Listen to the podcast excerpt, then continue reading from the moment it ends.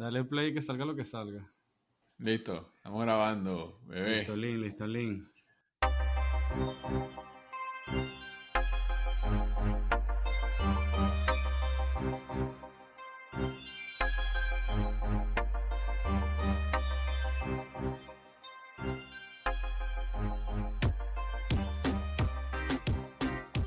Bueno, pasé aquí el intro, me va a lanzar un beatbox satánico.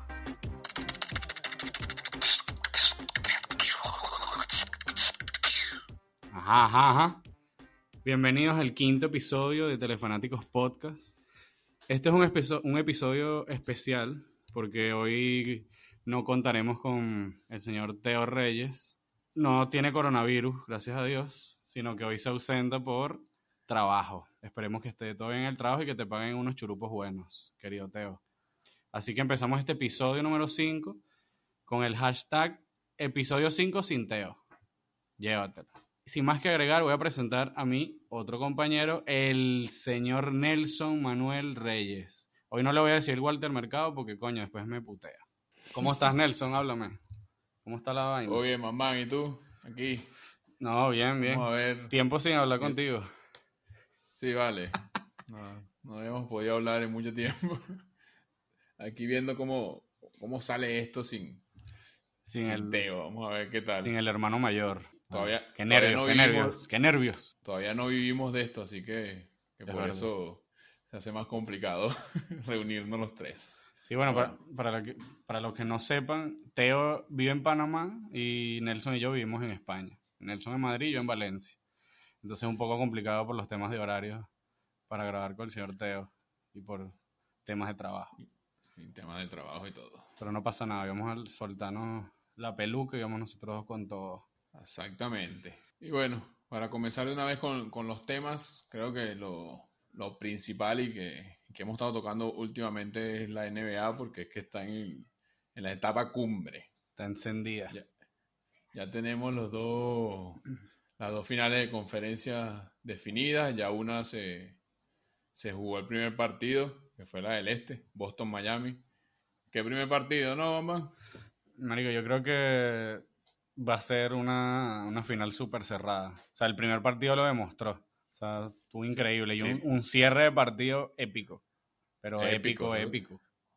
Un tapón que se va a recordar, creo que para... Y el triple de Jimmy Buckets. También. con que- a sangre que- fría. que había estado fallido eh, eh, en el último cuarto, pero cuando, le- cuando tocó el momento, bueno, Oye, eso, eso, eso, eso es lo que te iba a preguntar, porque mucha gente me está diciendo, coño, la rivalidad entre Miami y Boston y una rivalidad. Y yo te pregunto, ¿tú crees que esto es una rivalidad? Por mí, personalmente, no. O sea, te digo, o sea, Miami es un equipo reciente, o sea, se fundó en el 87. Y. eh, tiene, la, misma- tiene la misma edad que yo Miami, ¿vale? Joven, Coño, tan joven eres, Mari. Ah, ¿viste? Yo no había ni nacido. no, tú, tú, tú naciste con Toronto Raptors y, y Memphis Grizzlies. No, yo nací que que sí que Vancouver con, Grizzlies. con Oklahoma.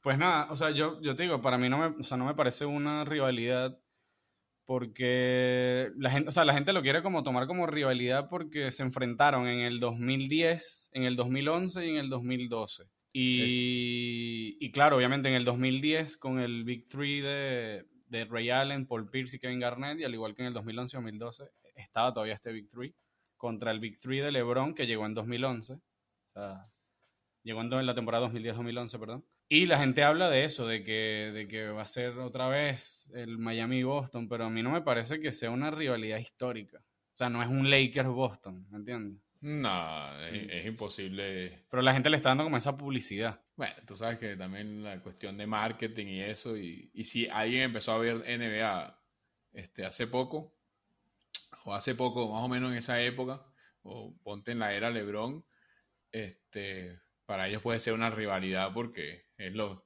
es lo último que han visto, pero no, no, no es algo histórico ni, a mí no me parece ni cerca. O sea, aparte que la historia de ambas franquicias es completamente diferente. No, Boston es más totalmente campeón y Miami, o sea, es algo que está creciendo, que si no hubiese sido por, bueno, no, ellos fueron campeones antes del Big Three, ¿no? Con Way y Shaquille. Sí, en el 2006. No me recuerdas esas finales.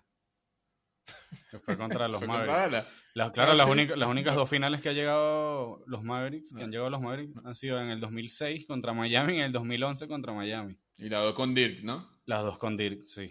Claro, en, Ah, que bueno. en el 2006 tenían a, a Jason Terry, que también lo tenían en 2011.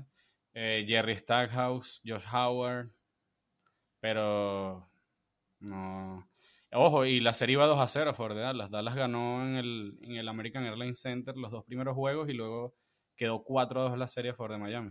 ¿Cómo, hablando de eso, cómo han cambiado los, los, equipos eh, desde esa época hasta ahorita? Porque ve, un equipo, eh, Dallas llega a la, a la final y dime en realidad quién para ti fue una, era una superestrella. Quizás estaba en un buen momento muchos jugadores, pero en realidad el único recordado como superestrella es, es. No, no, sí, completamente. ¿No te- Lo que pasa es que ahorita, tú ves, ahorita tú ves un equipo de NBA y son casi que dos, tres superestrellas por equipo y tú dices... Lo que pasa es que ¿será ya tenemos, ya tenemos 10 años, sí, 10 años, casi 9 años, 10 años, viendo solamente a LeBron en las finales, exceptuando el año pasado. Sí. Entonces ya uno se acostumbra Sí, a decir, sí. bien, una estrella que siempre está en las finales, que siempre levanta a los equipos. En cambio, tú ves un equipo de los Mavericks que solo han tenido dos finales en su historia. Obviamente, ha estado Dirk, que ha sido la estrella y, y es la estrella todavía, y el icono del, del equipo. Pero, pero exacto, no tenía, yo, yo siento que no tienes un equipo de estrellas que tú dijeras, mierda, o sea, este equipo va a ganar, este equipo tiene gente para llegar a la final. Yo creo que no. Claro, que tú te pones a ver si- los super equipos que se arman hoy en día.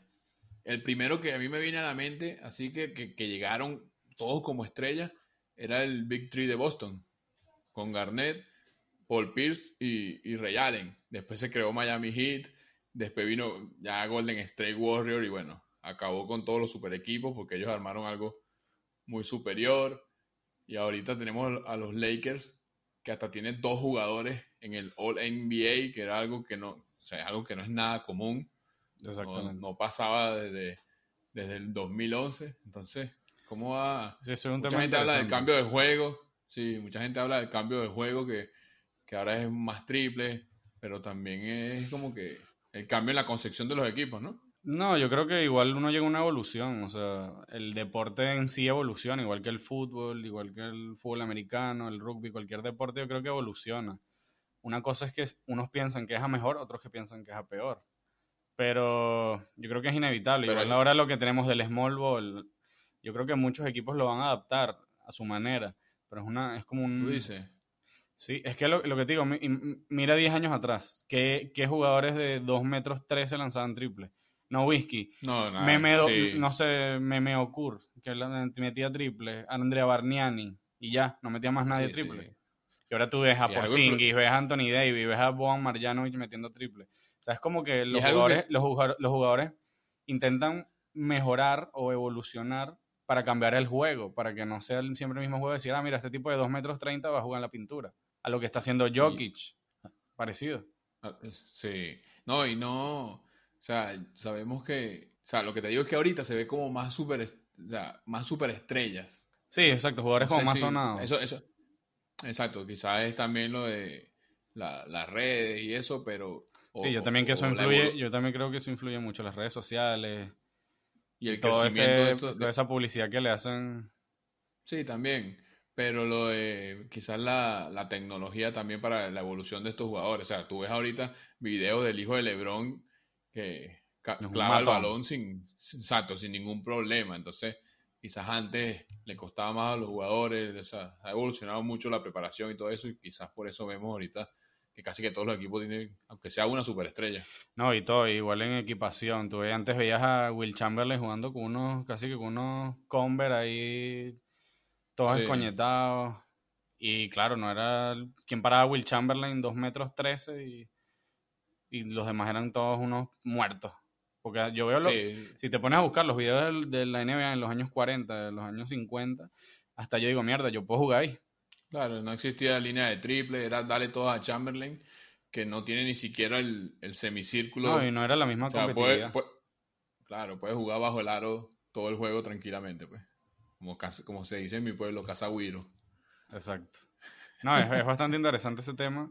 Y de hecho hay muchos haters que dicen que la NBA cambió, que ya no les gusta, que ya no es lo mismo.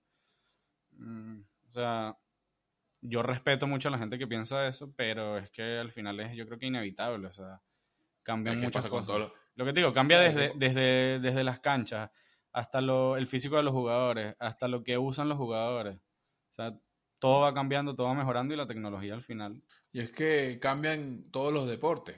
Y aparte, cambiamos, cambiamos nosotros como personas. Si tú eres la misma persona hace 10 años, revísate porque. Coño. Este, algo, exacto, algo. Fíjate, me, empezó, a crecer barba hace como dos años. bueno, imagínate. En eso estás cambiando por lo menos, ¿entiendes? Si eres la misma persona, preocúpate. La cuestión es evolucionar y, y todo, hasta los deportes. Eso afecta hasta los deportes. Pues, ¿qué te iba a decir, Nelson? Pues entonces coincidimos en que Boston y Miami no es una realidad histórica. Para mí no. Mm, para mí tampoco. Perfecto. Es que, es que histórico. Mm, es que lo que te digo, Boston Lakers, o sea. Claro. No. No, y además que, claro, Boston Lakers, los dos equipos que más han ganado anillos en la NBA. Sí, sí. Ya, dices, coño, y es otra, otra voz. Lakers puede empatar a Boston este año como el más ganador. Ese es otro incentivo que tienen los, los Lakers de, LeBron. Bueno. Ahora te pregunto, ¿quién, sí, ¿a quién ve? Ah, bueno, dime, dime. Eso sí, que lo que hablamos en el episodio pasado, que una serie que iba a ser una serie súper eh, cerrada, bueno, no, no, pudo haber un primer juego más cerrado, ¿no? No, no, imposible. Eh, no, te, lo juro. Eh, overtime. Y aparte se acaba, se acaba con ese bloqueo de Adebayo a, cuando, Cuando yo vi el triple de Jimmy Butler me quedé así, pero sangre fría. No, ¿y dónde, dónde deja el, el triple de Tyler Hero? Tyler Hero, man. En el cuarto cuarto. Sí. Ojo, que, Te, le dejo un dato aquí curioso y te, lo voy a lanzar como una pregunta. ¿Sabes cuál es el jugador de Miami que más lanza triples en este playoff? Jugador de Miami que más. Dime, un, no, dime, dime el nombre, no lo busques. no, no lo estoy buscando, estoy pensando. no sé. Eh, se va a decir Hero porque estamos hablando de él. Jay Crowder. Es el jugador que más intenta triples. Tú sabes que me vino a la mente, Jay Crowder. ¿Por qué? Sí, porque escuché un dato en el juego anterior, justamente que no había lanzado, nunca, no había lanzado en toda la serie de, de playoff anterior un tiro de dos. O sea, lejano. o, era en la, la pintura o era triple. Es que, es Crowder. es que ahí donde va, donde va la evolución del juego. Antes veías, por así decirlo, los jump shots más seguidos. Con Dirk, con el mismo, mira, Pau Gasol, Steve Nash, Kobe Bryant.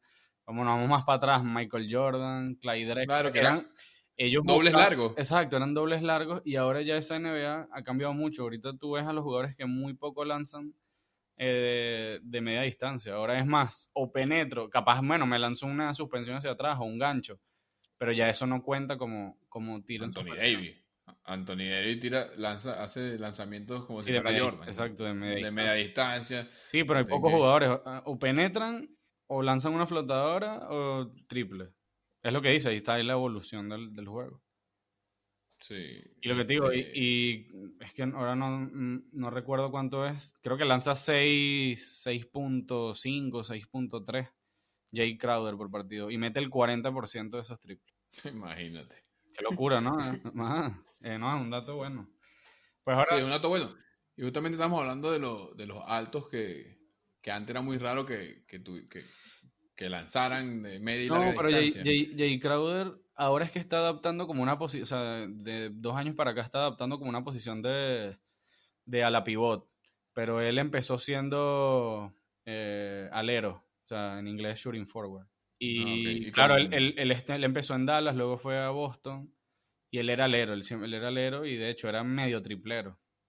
Pero luego se ve que por la defensa, porque la verdad bastante, o sea, defiende bastante decente.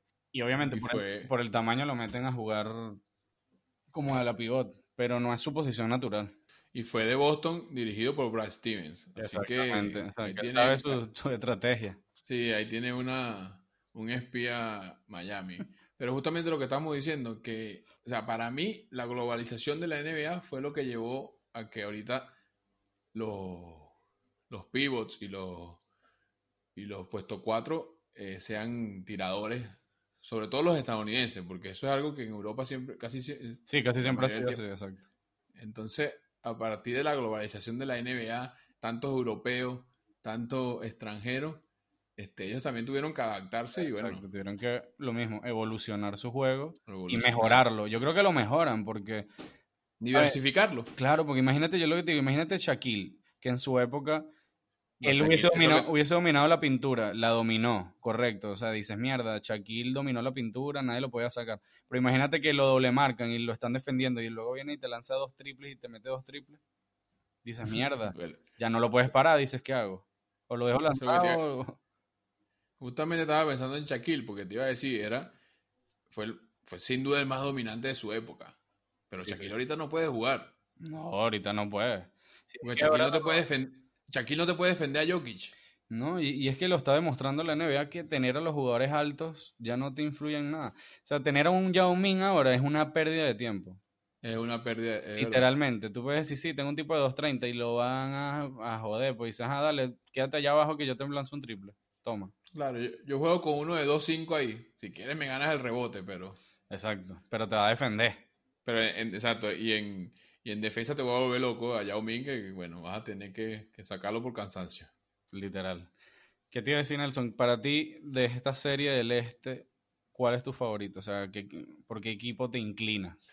Ojo, no, no lo digo por, no digo por gustos ni nada, sino a nivel este, de básquet como tal. O sea, ¿quién crees que sea favorito de, de en esta serie de llegar a la final? ¿O quién crees tú que Claro. va- va a llegar? Yo lo que pasa es que yo los veo de muy parejo, muy parejo. Pero me, me pasa que... Marico, y queda el dato para que la gente meta el, el eurito o el Sí, dólar. me pasa, me pasa que en Boston me está faltando Kemba Walker. Y en Miami todos están funcionando. Y entonces Boston tiene como esa, esa pata chueca. Mira, te tengo aquí los datos. Kemba Walker Pero por- en playoff está promediando 19,6 puntos, un robo, 4 rebotes, 5.3 asistencias. ¿Qué le doy malo? Su lanzamiento de triple. Está promediando solo el 26,5% de sus triples.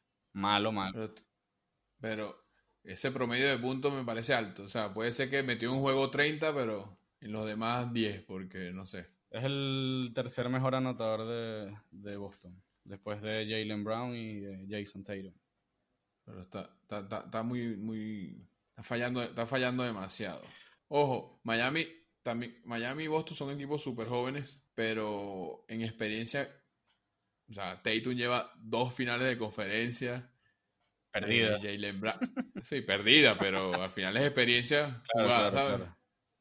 Yo- ojo, yo creo que Brad Steven es uno de los mejores técnicos hoy en día de- y lo ha demostrado con, obviamente no con títulos, pero sí con, con victorias. O sea, en la temporada de Boston, desde que está Brad, eh, desde que está Brad Stevens, ha subido mucho el juego y ha sabido poner a jugar a... Sí, le falta, le falta dar el paso de Le la falta definir, le falta como que, bueno, le fal- pero bueno, pasar de final de conferencia, eh, ¿sabes? Ya, ya competir por, por más. Pero sí, lo que te digo es que quizás Miami tiene una ligera ventaja, pero más que todo en, en profundidad. yo pienso Me parece que la banca de Miami, Pero no es que, la, ojo, no, no es que yo piense que la banca de Miami sea la mejor banca de la NBA, porque es que no me parece la mejor banca. No, Pero no, me digo parece- estos dos. Me parece que es una de las bancas que mejor produce y que sacas a cualquiera y te produce, así sea a nivel, as- así sea solo defensivamente, pero O produce. sea, hasta Iguodala, Iguodala sale y lo que tiene que hacer lo hace perfecto y listo. Mírate, otro dato, Kelly Olynyk solamente juega 13 minutos por partido y promedia 7 puntos, 5,4 rebotes, una asistencia en 13 minutos.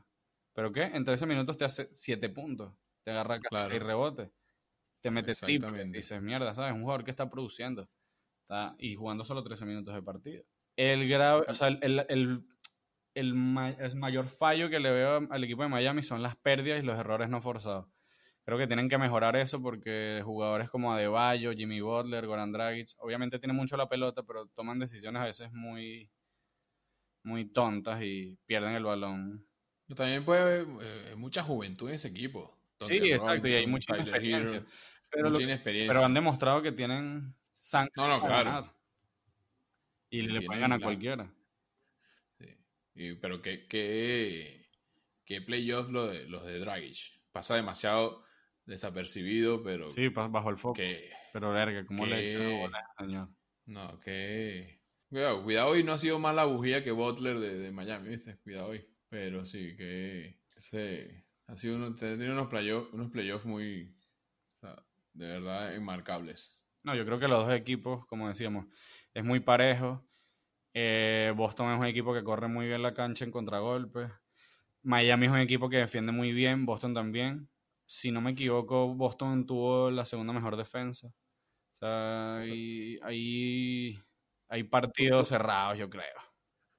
No, sí, yo creo que va, toda la serie va a ser más o menos como el primer partido y, qué bueno por nosotros como espectadores, ¿no? Y que no somos ni de Boston ni de Miami porque si no, un infarto. Oh, y, que o sea, yo di, yo di mis chavitos a, Miami, pero yo nunca he sido de Miami. Sí, exacto. de hecho, les tengo un poco de rabia porque le ganó a Dallas en el 2006 cuando yo era chamito y coño, eso me dio una espina. Y luego cuando ya, cuando llegaron a las finales contra, contra los Mavericks otra vez en el 2011 Ahí lloré, pero de la felicidad. eso, eso sí, Van De los dos equipos, ok, okay. está muy pareja la situación. Pero si eliminan a Boston, creo que eh, hace más ruido en los fanáticos de Boston que si eliminan a Miami. Pero, pero o sea, ruido en qué sentido? una decepción. exacto. Es más decepcionante si, si eliminan a... Yo no lo veo como decepción. O sea, yo creo que nadie se esperaba que Boston llegara ahí. O muy poca gente se, esperaban, menos de Miami. Exacto. Yo sí creo que si eliminan a Boston, hay más, va a haber más bulla en la NBA que de Miami. Si eliminan a Miami, van a decir, bueno, no, ya el año que viene este equipo con un año más, ¿sabes? Claro. No, pero Boston, también, es, Boston también es muy joven, pero creo que sí generaría más... Más polémica. Más polémica. Pues miren, muchachos, que gane el mejor, el que presente un mejor sistema de juego. Y listo. que gane el que le eche más goles y ya está. Eso sí, son dos equipos. Todos demás son dos equipos muy buenos, muy, muy buenos de ver. Así que es una final para disfrutar. Factor clave para Miami, bueno, que sigan cayendo los triples, la buena defensa y la producción de la banca. Y Boston necesita tener más, más producción de su banca. Y Kemba Walker tiene que ser más definido. Kemba es que, coño, es que, pero es que Kemba ya no se llevó, ya no está, o sea, no, no es el líder de ese equipo ya como tal. O sea, Jason es ahora como el líder de, Boston. Que yo creo que habían llevado a Kemba como para que fuera más o menos el que. Sí. El que liderara el equipo, pero ¿qué va? Y Jalen Brown, de verdad que. Bueno, yo, yo, voy, yo voy a soltar. Una superestrella. Yo voy a soltar así de uno. Ah, bueno, Jalen Brown es un crack también. Pero es, también pasa debajo del foco. También. Voy a dejarlo así, mira. Ese partido se va a siete juegos y gana Miami 4-3. De una. yo, yo por por Teo, que no está hoy con nosotros, digo que Boston 4-3. Vale. Dale, pues. Voy a apostar mi euro para ganarme 3.50. Comprarme unas birras para celebrar. Lo que, lo que sí fue una sorpresa fue el clasificado de la, de, la conferencia oeste, ¿no? Bam, bam. Marico, yo les dije a ustedes, y todos y que no, vale, ya Clipper lo tiene ya 3 a 1. Y yo les dije, cuidado, cuidado. Y lo dije, cuidado, no se confíen que ese equipo hecho una vaina. Y pasó los últimos tres partidos perdiendo por más de 12 puntos en los tres partidos y ganaron, remontaron todos ellos. Increíble. Y por 12 o más, porque uno fue 16, el otro 19. Por, más de 12 puntos. O sea, yo creo que la, máxima en el último juego fue de 12 y, lo remontaron. Eso, para mí sí, sí es un fracaso de los Clippers. O sea, tú puedes perder en finales de conferencia con los Lakers y no pasa nada. Lo que pasa es que no puedes perder. Si no hubiesen sonado tanto, si no le hubiesen dado tanto, ni le hubiesen cortado tantos pastichos a Kuwait, yo creo que no hubiese sido, no hubiese sido tanto un fracaso porque, coño, Américo, es su primer año, verga, el equipo se está medio amoldando. ¿Me entiendes? No hubiese sido tanto fracaso. Claro, pero fue el marketing que le hicieron y la publicidad que, Marico... Toronto era su primer año el año pasado también. Sí, con Toronto fue su único y primer año. Sí.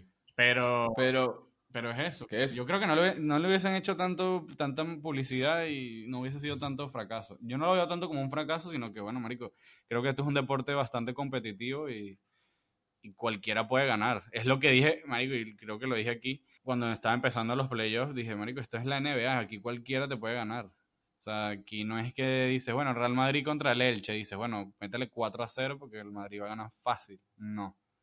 O sea, aquí cualquier, cualquier equipo te puede, te puede echar un susto. Que fue lo que pasó. Sí, bueno, pero para mí sí es un fracaso. Los Clippers tenían que llegar a final de conferencia. Sí, porque, porque sí. Es como, es como si ahorita Denver eliminara a los Lakers, también es un fracaso, porque es un equipo, con- es un equipo, es que los Lakers es un equipo confeccionado para ganar la NBA, no para perder en finales de conferencia con quien sea. Denver ¿sabes? llega a la Por eso te lo finales de la digo. NBA y, marico, qué buenas finales. weón. Te lo juro. lo a la final es que gane esa vaina ya. Que gane Denver. Sí. Ahora, ahora No. te, te planteo, te planteo yo aquí una, hablando ya de Denver, te planteo una cuestión. ¿Es Jokic el mejor centro de la NBA? Actualmente, Sí. verga, está difícil. ¿Contamos a Anthony Davis como centro o como a la pivot? Bueno, a él no le gusta jugar como centro. Pero está jugando como centro, entonces que se mame un huevo. Jugó como centro contra, contra Houston porque... Ah, exacto, contra Houston porque está jugando el small ball, pero bueno. Sí. Bueno, si sacamos a Anthony Davis del paquete, yo creo que Nikola Jokic hoy por hoy es el centro, o sea, el mejor centro que tiene la NBA, pero es que está difícil, weón, pero yo creo que sí. En el, en el All NBA pusieron a Anthony Davis como centro. Lo tomaron como centro. Claro, porque es que yo creo que toman a los a la pivot y a los pivot, mm, o sea, puede entrar en las dos categorías. Sí, exacto, lo toman como... Por eso te digo, si Anthony Davis lo, lo contamos como a la pivot, es Jokic. Yo creo que el mejor centro a nivel de todo, o sea, de visión de juego, de posicionamiento, de, de técnica, y es flojo. O sea, tú ves a Nikola Jokic jugando y Sí. es flojo. Se parece a mí jugando.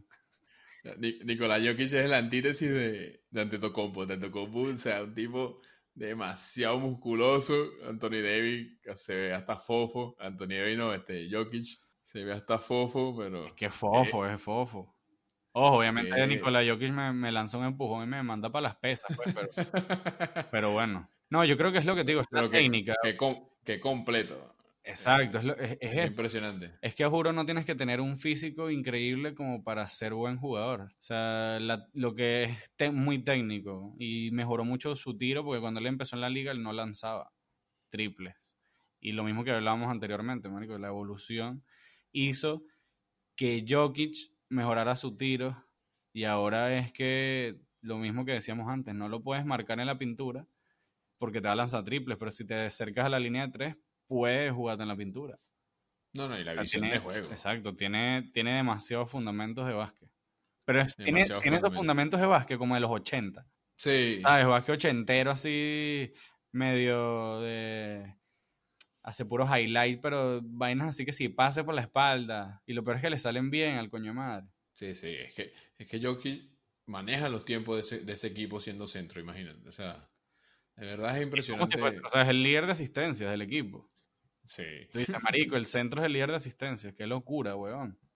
Pero sí, yo creo que es un jugador, marico, es un jugador bastante completo que poder, yo creo que, o sea, si decimos podría dar más, coño, yo creo que ahorita lo está, eh, está, yo creo que dándolo todo, dándolo todo. Pero sí. yo creo que todavía algo le falta y si llegan a final, a la final de NBA, coño, No, yo creo que todavía. Bueno, puede pasar, ojo. Y más ahorita con estos playoffs atípicos que no hay localía. Pero sí, yo creo que a Denver todavía le falta como uno o dos jugadores más para, de acompañamiento. ¿no? Y que Jamal Murray termine de explotar. Sí, Y ahí estoy- sí es verdad que lo sí. de Jamal Murray, ojo, ha sido un jugador bastante bueno estos últimos dos años. Pero claro, ahora el- la explosión que tuvo en, en esta, en la burbuja fue increíble. Y está llevando al equipo a las finales de conferencia por primera vez desde el 2009, cuando estaba Carmelo Anthony todavía jugando en Denver. Ma- Imagínate. Que, de hecho fueron las últimas, finales, las últimas finales de conferencia de Denver y las últimas de los Lakers. Ah, bueno. Y ahora se enfrentan. ¿Cómo ves esa serie? Verga, es- yo, yo, yo te diría que la veo pareja. ¿De verdad? No te, Sí, no es te que yo- no, No, no me no estoy te dejando llevar por el momento de Denver, no te dejes llevar. Marico, pero es que ya lo vi, ya lo vimos. Mira, Denver es un equipo que te puede complicar en un cuarto, en el último cuarto. Mira, eso sí, Lakers se pone 3-1 y bueno, yo me asusto. No, tienes que asustar si la vaina va que si 2-0 a favor de Denver, ahí sí asústate. No, pero si Denver viene de remontar 2-3-1, 3-1 es- ellos se pasan el switch. Dije, bueno, ahora vamos a ganar todo. Y, y claro, remontaron el 3-1 contra Utah en la primera ronda y en semifinales contra los Clippers ahora. Primer equipo que remonta 2-3-1. Ojo, ¿y cuánto fue que la lanzó? postemporada. ¿Cuánto fue que lanzó Kuwait y Paul George combinado? De 46-8, ¿no? No, y en el último cuarto 11-0. Sí, ahí se, Kuwait, se- Brick, se- Leonard. sí, ahí se, ahí se acabó la, la famita de, de Kawhi sobre. Ay, tú que, le estabas picando. un matador. En este podcast, bueno, ahí está, agarra tu pasticho. Es que también se. La, el sentimiento del equipo se como que se, se, se contagia. Ese equipo se veía como desganado al final. O sea, sí, yo, lo, lo, publicó Lou Williams diciendo que sí, o sea, teníamos un buen equipo, pero no, no teníamos un equipo como para ganar. O sea, no, no encajábamos, pues. Claro, después que pierde, dices eso. Supuestamente hubo una pelea entre Montreals y Paul George en el segundo juego. No me pregunté qué coño pasó, pero. Y Paul, Paul, George también estaba. estaba lanzando, pero no metía ni un coco en una piscina. Problemas psicológicos por estar ahí encerrado, o sea. No, problemas psicológicos, verga, marico. Este, este mes cobré 150 mil dólares menos, huevón. No joda, marico. Bueno. O sea, ¿qué podemos hacer? Cada, cada, cada quien tiene su, problema, ¿sabes? Dependiendo de su situación. Maserati, weón. Exacto. Bueno, Nelson, entonces, obviamente, ves a los Lakers, que es tu equipo favorito. ¿En cuánto dices tú? ¿4-2? Pues, sí, para pa, pa, ser bueno. Algo. Bueno, mira, yo, me voy, yo me voy ahí. Coño, marico, pero es que me ponen en una situación pelúa. Difícil, difícil. Es que si digo Denver, me van a decir, marico, es que tú eres un loco, ya Denver se, no, no da más de ahí. Cuando le dicen eso, esa gente se crece. Dale, mira, yo me voy ahí. Denver en el séptimo juego le ganan los Lakers. Ojo, ojo, sigo insistiendo que Lakers es el, o sea, los Lakers son los favoritos para ganar el título y lo mantengo. Pero bueno, no voy a decir el mismo resultado que tú, es para darle. Coño, va, pero eso está con eso está con, con, con Dios y con el diablo. No, pero. Los Lakers favorito del título, pero gana Denver. Ojo, yo preferiría que ganara Denver, marico. ¿Qué te puedo decir? Sí, de verdad, marico. Yo soy anti-Lakers. Ya lo dije en el, en el segmento que tuvimos de odio. Ah, verdad. Yo, prefiero que ganen los Nuggets que, que, los Lakers, pero bueno. Es que, es que decidí obviar eso, mamá, porque sabes, yo te quiero y vaina, entonces preferí obviar esa parte. Ya va, marico, pero, exacto, pero una vaina no, no va con la otra. O sea, yo creo que van a ganar los Lakers, pero no voy a poner el mismo resultado que tú, porque si no sería aburrido. Entonces digo Denver en 7. Mira. Dímelo. ¿Y, cuál, te parece que sería la, el punto clave de esta serie? ¿De los Lakers o de...? No, de, la serie como tal, Lakers contra Nuggets. Marico, yo creo que Denver se tiene que preocupar a nivel defensivo de marcar más que todo. O sea, secar a LeBron, obviamente, pero es que LeBron es un jugador muy complicado de sacar el partido, porque LeBron tú puedes... No, siempre te va a hacer los números. No, no, exacto. Y tú a LeBron lo puedes secar. A LeBron puede haber un partido que LeBron te haga 15 puntos, pero LeBron te va a hacer 10 asistencias. Y eso es lo que los técnicos dicen y que le, como que deja a LeBron que haga lo que tiene que hacer, pero que no me ganen los partidos los otros, ¿sabes? Claro, o sea, defiende a los otros y deja a LeBron que haga 30 puntos, pero que LeBron haga 5 asistencias porque los demás fallaron todos. Eso puede ser eso puede ser una a mí, a mí, me parece que el punto más clave va a ser justamente el, la pintura. Okay. Sí, el Jokic Davis. No sé si lo ponga, no creo que lo pongan a enfrentarse directamente porque sería bien desgastante. Pa, pero yo sí creo que Davis, o sea, Davis es uno de los mejores defensores de la liga. Quedó segundo en la votación de este año de, Injustamente. defensor del año. Injustamente, ¿por qué? Porque tenía que ganarlo. Para mí sí. Ah, o sea, no, no, no desprestigio lo que hizo Giannis ante tu Pero. no, mentira, Giannis ante tu cumpo. No, lo, no, Arico, no le quito mérito, weón, pero yo creo que lo merecía Anthony Davis, weón. Anthony Davis, lo mismo, es, el, es el la del equipo, igual que Giannis. Y que líder de robos de tapas de los Lakers. Cuidado que hay, hay rumores en, la, en los pasillos internos de la NBA que, que le dieron el defensor del año a, ante Tocompu. Porque no le iban a darle el MVP. Mm, Exactamente. No lo sé. No lo sé, Rick, parece falso. Sí, sí, claro. Tú sabes que siempre se crean todos esos rumores. Pero sí, yo creo que que Davis siendo uno de los mejores defensores, yo creo que sí va a tener la responsabilidad de, por lo menos en los momentos decisivos, de, marcar a, a Jokic, y ahí se puede ver una, sí.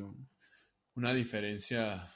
Yo creo que la mayor responsabilidad la tiene la banca de los Lakers. Si la banca de los Lakers no produce, Denver va a ganar esa serie. ¿Qué pasa si estos, si estos, jugadores no aparecen? Pues tú dices, sí, tengo LeBron y Anthony Davis, pero ponte que Anthony Davis lo secaron. En, o sea, defensivamente lo secaron y no mete nada y, tienes que, o sea, ya, ya, tienes ¿Con que... Quién ¿Con quién secas a Anthony Davis? Esa es la parte, o sea, yo no veo a alguien... Marico, tiene, eh, yo creo que el mejor defensa sí que le pueden poner a Anthony Davis es Jeremy Grant, creo. Sí. O sea, es lo, lo más lógico que yo veo de ponerle a Jeremy Grant.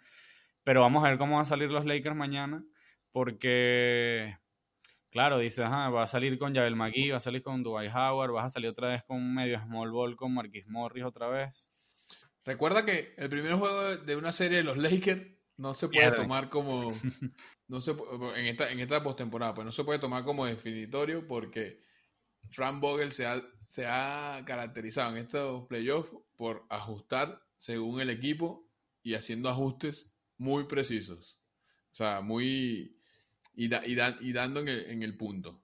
O sea perdió su primer partido contra los Trailblazers ajustó Trailblazers no vio luz contra los Lakers. No, y además que Lillard se lesionó. Eh, pero ya para jugar el último o sea, No, se los dos últimos, los dos últimos. Perdió el primer juego contra Houston, ajustó. En el primer juego, en el primer juego salió con Jabal Ma- su, su, su quinteto habitual, con su centro. Perdió ese juego, ajustó. Jabal Magui Para y. Howard No, no vieron ni un minuto. no, marico, jugaron como dos minutos cada uno, no hay una loca. Por eso.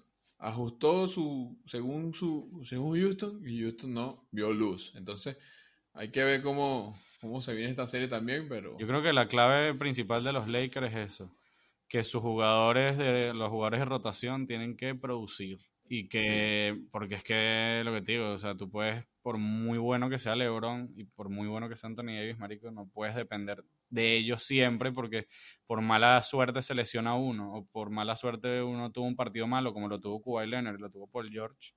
¿Qué hace? Si dependemos de esos dos jugadores y no están produciendo, perdemos. No, no. No, no, claro. Es que eso, para eso son equipos hechos para el campeonato, para que no de- tienen tus estrellas, pero no puedes depender Claro, solo claro. de ellas. Este, y por parte de Denver, Bueno, Denver, que, Denver lo que tiene que hacer es prenderle la velita a la virgen que se la había prendido. Y listo. no sé a qué virgen se la prendieron, pero que se la prendan porque, marico, que hacer, hacer la procesión arrodillada esa que prometieron, esa vaina. qué lechazo. Pero no, le- o sea, de verdad, de verdad tienen un mérito muy grande. Porque yo creo que nadie esperaba que Denver le diera la voltereta, como dicen por ahí, a la milanesa. No, sí, pero por parte de Denver creo que Jokic, o sea, tiene que ver no desgastarse tanto defensivamente, que quizás es su, su, su parte más, más, más débil en su juego. Claro. y, y que Jamal Murray sea más este, Más Murray que antes.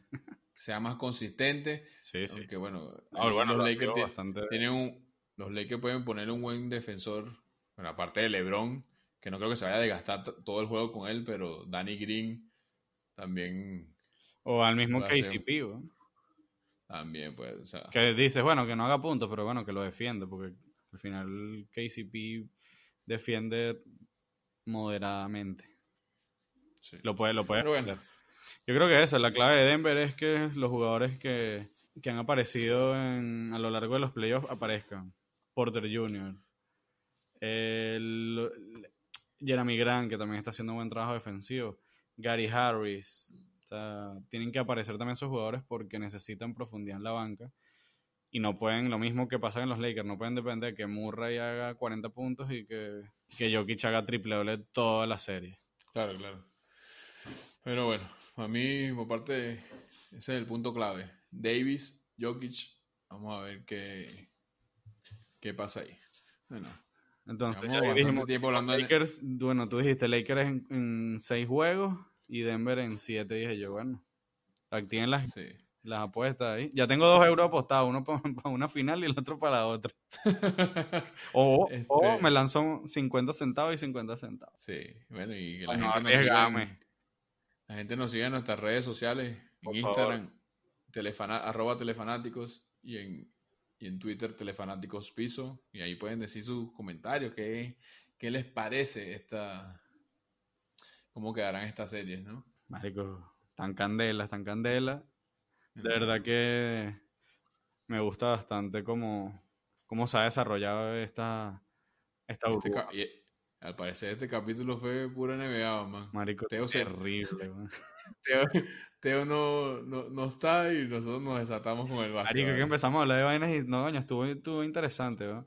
Y te voy a decir, Marico, antes de irnos así, lanzamos un, un- le, le damos un mateito aquí rápido a esto, que ya soltaron los, los, los equipos de la NBA, los All NBA. ¿Y qué te parecen el primer, segundo y tercer equipo? ¿Estás de acuerdo en los jugadores que, que están tanto en el primero como en el segundo como en el tercero? El primero, completamente de acuerdo. No creo que haya. Bueno, pero que Quizás no- lo que estábamos hablando de que si Anthony Davis 5 y eso, pero no. Para los que no sepan, el primer equipo All NBA es Giannis Antetokounmpo, LeBron James, James Harden, Anthony Davis y Luca, Mr. Triple Doncic. En su segundo año se mete en el, En su en segundo año.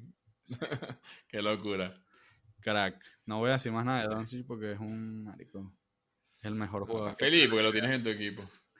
En mi equipo, bueno, sí, nunca lo he tenido en mi equipo fantasy porque me los han robado, pero no pasa nada. ¿Quién elige primero el año que viene? Dime, dímelo. ¿Vas agarrado? Bueno, ah, puede ser, está picando el ojo. Vamos a ver. Todavía no sabemos cuándo va a comenzar la temporada. Sí, ah, bueno, el draft lo estaban moviendo creo que al 18 de noviembre. Sí, no, ya pusieron fecha, 18 de noviembre. Pero no, bueno, supuestamente era tentativa, que todavía no era la, la oficial. Pero es que ahorita todo parece ahí un sancocho, todo revuelto. No, no, no, ya, ya, ya- esa sí es definitiva, 18 de noviembre. Allá, ya la, ya es- Lo que no, lo que, sí, lo que no saben es el comienzo de la próxima temporada. Es el peor. Bueno, en el, en el segundo equipo del All NBA tenemos a Kawhi Leonard, Nikola Jokic, Damian Lillard, el señor CP3 Y- y Pascal Siakam. Ah, Ya este empieza a hacer un poquito de bulla. Yo hubiese puesto a Siakam en el tercer equipo. Si es, si es que entra. si es que entra. Pero bueno, vamos a, voy a soltarle aquí una vez. Me parece, sea, una injusticia que no hayan escogido al señor Bradley Bill, que se convierte en el primer jugador en quedar fuera de un equipo All NBA, sea el primero, sea el segundo, sea el tercero, con más de 30 puntos y 6 asistencias. Sí, sí, es que- y tampoco fue All-Star este año. O sea, Bradley Beal de verdad. Hashtag tienen- free Bradley Bill. Sí, Ah, no, pero que, que, y no, no, o sea, una ratada, weón. Lo mismo que le sí. hicieron a Devin Booker, le se lo están haciendo ahora al Bill, marico. Yo no sé qué les pasa También. a la NBA.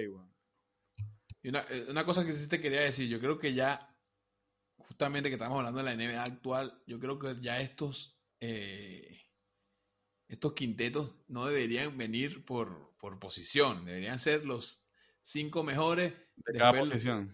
eh, después del sexto al décimo. no, o sea, los cinco mejores jugadores de la NBA. Así se, o sea, sin, sea, sin poner Sin mejor posiciones. Exacto, los mejores y ya. Yo, yo creo que ya lo de las posiciones está... Creo que eso, lo, lo organizan más que todo así es por eso mismo, como para crear un quinteto ideal. O sea, no es que tú vas a poner en el mismo quinteto a Chris Paul, James Harden, a Russell Westbrook, y a, a Trey Young y a Luka Doncic. O sea, yo creo es que que no lo un hacen equipo- es un por eso. Es como para crear un quinteto. Un equipo de la NBA tuviera esos cinco jugadores y los pone los cinco, sin importarle No, nada. Claro, de bolas. Obviamente no puedes poner a Trey Young de banca. Ojo, otra cosa, Trey Young no apareció en el. En el No apareció.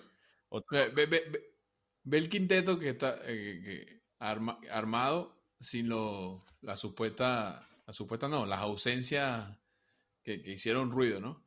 Trey Young, Bradley. Bradley Bill, Chris Middleton, Buah. Van Adebayo y Joel Embiid. Y Devin Booker lo podemos meter ahí, pues. David Booker como sexto hombre seguro ahí. O sea, Lo que te digo, al final metes a Rudy Gobert y dices, "Mm, bueno, no sé, no sé.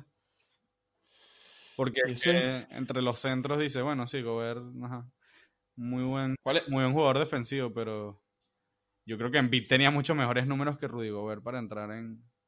cuál es el, el te- el tercer finalista del MVP? ¿Recuerdas? Es ante Tocompu, LeBron y, Luka Doncic. y Doncic. Sí, no, obviamente lo va a ganar Giannis, bla, bla. ¿Es Doncic o Harden? Marico, yo creo que era Luka Doncic o James Harden, no sé, marico, ya me hiciste. Yo creo que es Harden, ya te digo. Bueno, Sí, Harden. James Tocumpo, Harden. y LeBron, sí. Bueno, entonces, ¿qué quedó de cuarto? Luka Doncic. No, no sé. Acuérdate que las votaciones vienen, de- o sea, las votaciones las hacen públicas después. Son los finalistas. Claro, después, exacto. Ah, mierda. No, va a ganar ante Tocumpo, marico. Sí, Escríbelo. yo sí creo. Sí, sí sí, escríbelo. ¿Qué otro? oh, verga, es que no tengo el dato aquí. No sé si tú lo tienes. ¿Qué otro jugador ha sido MVP y mejor jugador defensivo del año? Michael Jordan, puede ser, ¿verdad? Michael Jordan ah, y Hakim Olajuwon. ¿Y Hakim Olajuwon? ¿Solo esos dos? Sí, eh, creo que Antetokounmpo sería el tercero. Coño, buena, Y buena. Lo que pasa es que ya, Pues ya no. puede, ¿no? Pero, pero también está buscando ser el MVP de las finales de NBA y defensor del año y MVP de la temporada. Y sí que, No, una locura ya. ¿Qué, qué más quieres ganar? Por favor, por eso. ya basta. Eso también, eso, eso lo estaba buscando. Ya basta, Giannis Antetokounmpo. Bueno, y para cerrar, el tercer equipo, bueno, es Jason Tatum, Jimmy Butler, Rudy Gobert, Ben Simmons y el favorito de nosotros, Russell Westbrook. Eso sí- ese, ese sí es el peor descaro, Westbrook, de verdad que no. Te lo juro, yo sí un día llego a ver, porque nunca, nunca he podido ver un partido de Westbrook en vivo. Marico, apenas lance le voy a gritar, Brick. Marico, ese hombre lanza, pero unas cholas, weón. Sí, y si Houston quiere hacer algo, tienen que buscar cambiarlo de verdad. Yo no creo O que se quede, pero marico, tienen que buscar a alguien, alguien más, weón. Sí, tampoco chucuto. Un tema complicado que por supuesto, eh, por supuesto no, que D'Antoni ya dijo que no vuelve con Houston, así que bueno. Pues nada, mira, no yo... sé qué- Sí, exacto, Mike Ese- D'Antoni ya dijo que no. Que ya... ese, ese small ball que se quedó chucuto, ya no creo que, que puedan seguir con, ese, con esa estrategia. Muy Bueno, meterán a Tyson Chandler que lo tenían ahí secándose ahí ese año gratis. Sí, bueno, que el bicho cobró relajadamente su, su contrato sin jugar. Bueno, en conclusión, yo sacaría a Pascal Siakam, a pesar de la temporada que ha hecho, sacaría a Russell Westbrook y sacaría a Rudy Gobert. De resto, bueno, CP3, ah, hasta, que- hasta Chris Paul, marico, Chris Paul hasta lo puede sacar del segundo equipo. También, Chris Paul tampoco se lanzó una temporada que tuviera mierda, 25 puntos y 12 asistencias, no. Pero es que, No sé. como te digo, si lo, lo están llevando por, por por lo, posiciones. no, y por lo también yo creo que un poco también de lo, me- o sea, lo mediático, porque Chris Paul, bueno, la verdad le echó mucha bola con ese equipo que tenía. Pero bueno, si quieres vamos a tocar unos puntos ahí de otros deportes mientras tanto pa- para finalizar. ¿Qué puntos me vas a tocar? A ti no, o sea, Ah, mosca pues. lo- comenzó la... Te pusiste nervioso. No, sino en el fútbol, vale, que comenzó la Liga Española y, y Yangel Herrera comenzó, bueno, anotó el primer gol de la Liga del- de, de este año. O sea, segunda vez que lo hace un venezolano. Yo cuando vi la noticia yo pensaba que era su que era la primera vez, eh, es, es extraño eso. Y, ¿Quién fue el primero? eh, Juan Piañor. Ah, verdad que fue Juan. 17. Tan bello Juan. Este, y aparte que hoy el Granada ina- este, estrenándose en Europa League gana 4-0 y Yangel Herrera anota también el primer gol de, Qué. Granada. O sea, de verdad que Sí, había, hubo, hubo una un rumor de que Yangel pudiese haber ido al Valencia, pero menos mal que no se fue. mm, sí, el Valencia está una gerencia muy... Venga, siempre, siempre terminamos hablando del Es Valencia, terrible. marico, y mm, qué terrible. No, si todos los jugadores se les Y- fueron, marico. Y demás, la, pero, la mayoría se fueron al, al, al Leeds United. Pero se fueron, fue porque... El, Claro, por porque el Valencia no va a jugar ni Europa League ni siquiera, ni nada. No, De vaina juega la Copa del Rey, weón.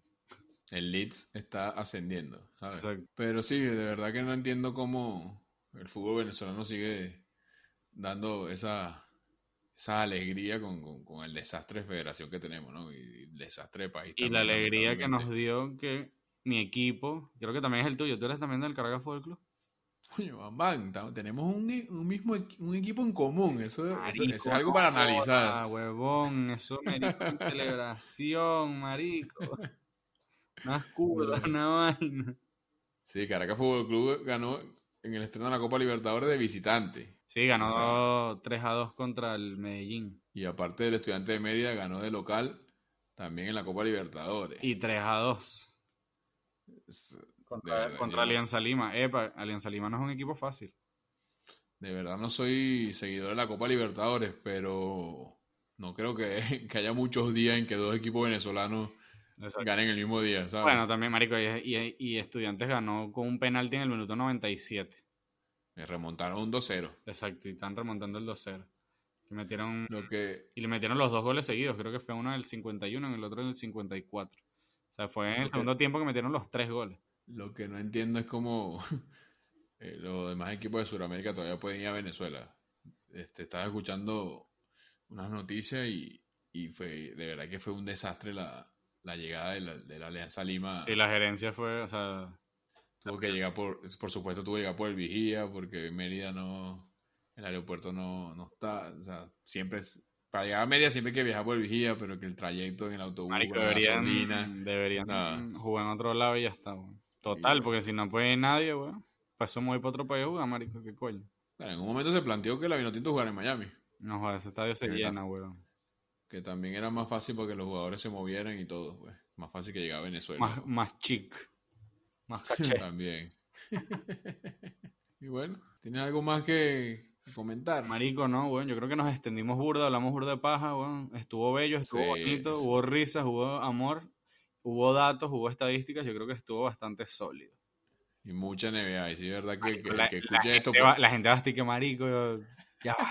Casi que, Que- que, no sé, hablamos de Chris Webber y marico, Chris, en ese tipo de Sacramento del 2000, vaina, estaba Edo Turkoglu con el pelo pintado. La gente que mierda. Pero bueno, Ah, pero está el, bien. que, sí- el que escuche esto por otro deporte, bueno, lo lamentamos, porque es que la NBA está Marico, vamos, no, etapa vamos- culminante. Exacto, ya de la gente tiene que entender que Marico, la NBA ya está en un cierre y la vaina está ahorita muy, muy buena. Pero les prometemos que hablaremos de otro deporte en el siguiente episodio. Lo vamos a prometer. ¿De qué, de qué deporte vamos a hablar? ¿De béisbol? No hemos hablado nada de béisbol. Nada de béisbol. Hubo un segundo no hit no run en la, eh, la De semana Alec pasada. Mills, de mi equipo Sí. que lo voté en el Fantasy, pero porque no hacía nada. No lo, qui- no lo quise nombrar, pero bueno. Qué puto ese tipo. ¿Sabes qué? Estaba leyendo justamente lo del, lo del, lo del no hit no run. Mm. Y resulta que Alec Mill fue reclutado para la Universidad de Tennessee. Pero Pero no él jugó. pasó, no, que él pasó un día por la práctica y que le dijo al entrenador, mira, yo sé lanzar, puedes verme. O sea, no, o sea, ni siquiera fue, ¿qué digo? No fue reclutado, yo puse reclutado, perdón. Él pasó un día por la práctica y le dijo, mira, este, me pueden ver que yo sé, yo sé, yo sé lanzar, yo puedo lanzar en su equipo. Y Ok. fue que le hicieron como un tryout y eso, y bueno, Y ahí era un crack. que- sí, Era bueno. pues. Pero claro, para que te agarre un equipo de una universidad y tú supuestamente no sabes lanzar o, o no tienes experiencia. Y de repente llegas y lanzas 90 millas. y ¡Qué mierda! Lo eligieron en la ronda 22 del draft, o sea, Marico, y eso es otro, eso es otro tema que podemos tocar en otro episodio burdo interesante de los drafts. O sea, yo creo que los drafts de béisbol son los más, o sea, los que menos... los más Gente ve- inútiles, para no decir otra cosa. Sí, ojo, y sale gente muy buena, weón. Pero- Hubo, hubo un momento, hubo un momento que estaban planteando que los, los jugadores latinoamericanos pasaron por el draft. En realidad es, es un Claro. tema No, pero... álgido.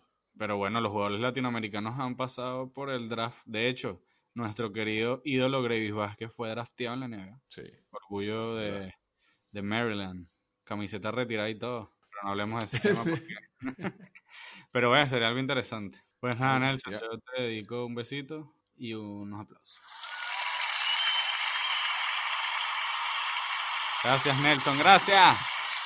Gracias muchachos. Recuerden seguirnos por Instagram. Arroba telefanáticos y por Twitter telefanático piso. Váyanse por esa, por eso, por las redes que están más divertidas. Y escríbanos que la gente está haciendo un buen trabajo.